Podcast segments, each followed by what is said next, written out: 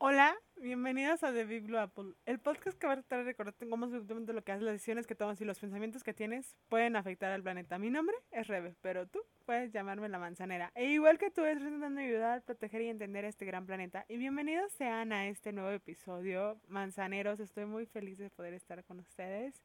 Y eh, hoy vamos a hablar sobre una situación que no hemos platicado. Y es que eh, hoy vamos a hablar sobre algo que es parte de esta gran manzana que tenemos como planeta y, y que es parte de, de nosotros y estamos nosotros, o sea, está dentro de nosotros. Entonces hoy vamos a hablar sobre la contaminación del agua, así es, hoy vamos a hablar sobre el agua. Eh, vamos a hablar sobre algo que es vital, para, para nuestra existencia, es vital para este planeta y no nada más para nosotros mismos, sino para todos los seres vivos que están en este planeta, que si no fuera por ella, este planeta no sería el que nosotros conocemos, ni siquiera podríamos estar aquí. ¿Cómo les explico que la única existencia de los, del agua, de ese H2O mágico, eh, transformó la Tierra? O sea, realmente transformó la Tierra si quieren saber más sobre eso, o sea, en serio, échense varios episodios de Netflix. Hay como varias, este,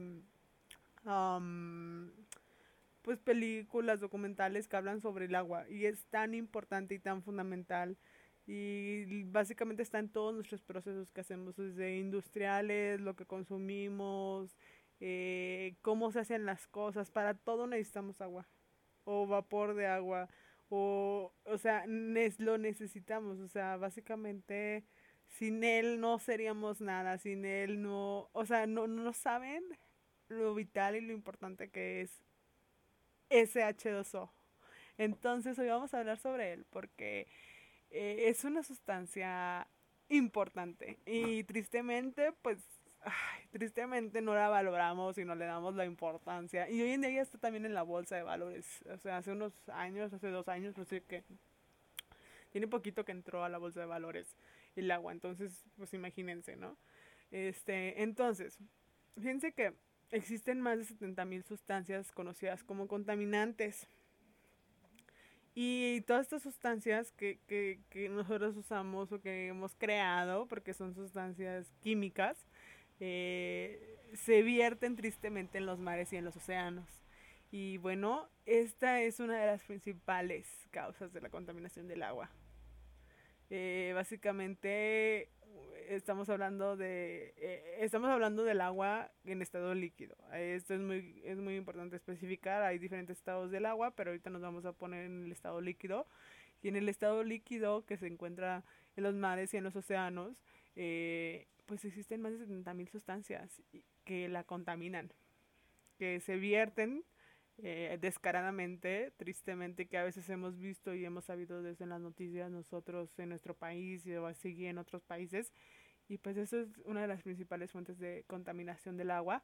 Desgraciadamente el agua y la contaminación son dos palabras íntimamente relacionadas como consecuencia de la actividad humana, los tipos de contaminación del agua que tienen su origen en los seres humanos son además muy variados, o sea, son muy diferentes. El agua se contamina a través de los medicamentos que tiramos por el retrete o el aceite que vertimos por el fregadero. Eh, ya que decimos, no, no va a pasar nada, no, no, no, sí está pasando, amiga, sí está pasando.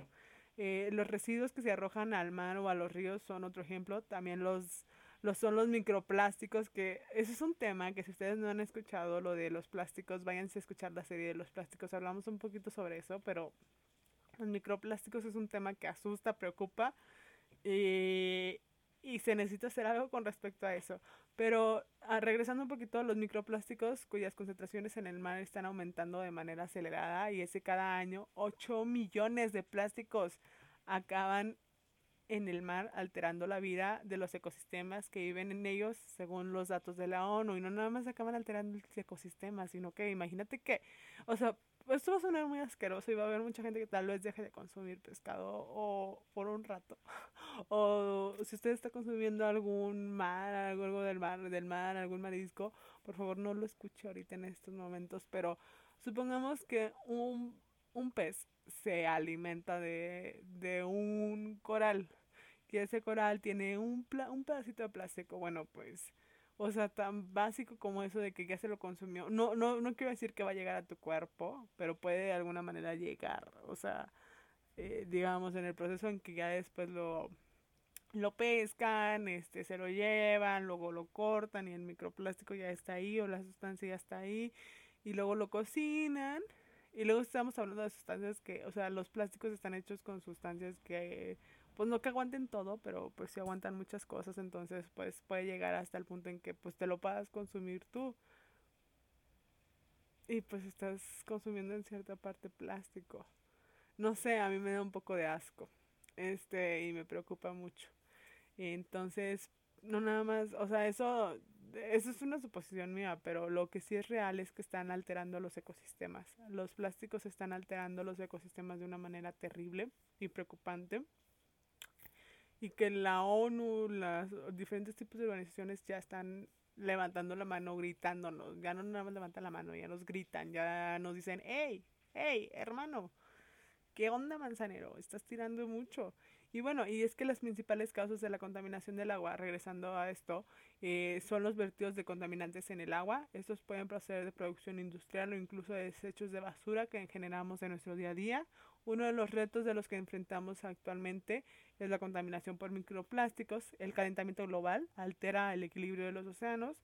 Uno de los efectos de esto es la pérdida de oxígeno en el agua, que pone en peligro la existencia de la biodiversidad. Y es que eh, no sé si ustedes sepan todos los procesos, reacciones químicas que se llevan adentro de, de los océanos, pero básicamente en los océanos es un laboratorio químico.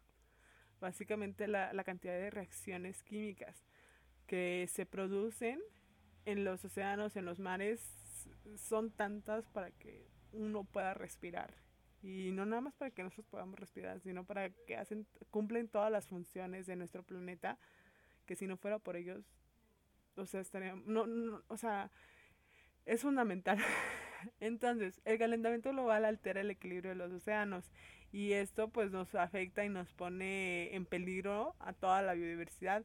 La deforestación es otra de las principales causas de la contaminación del agua y es que es uno de los efectos más nocivos. La tala de árboles es una aparición de sedimentos que tienen como el fin de agua de los océanos y ríos provocando que su calidad sea perjudicial para el planeta.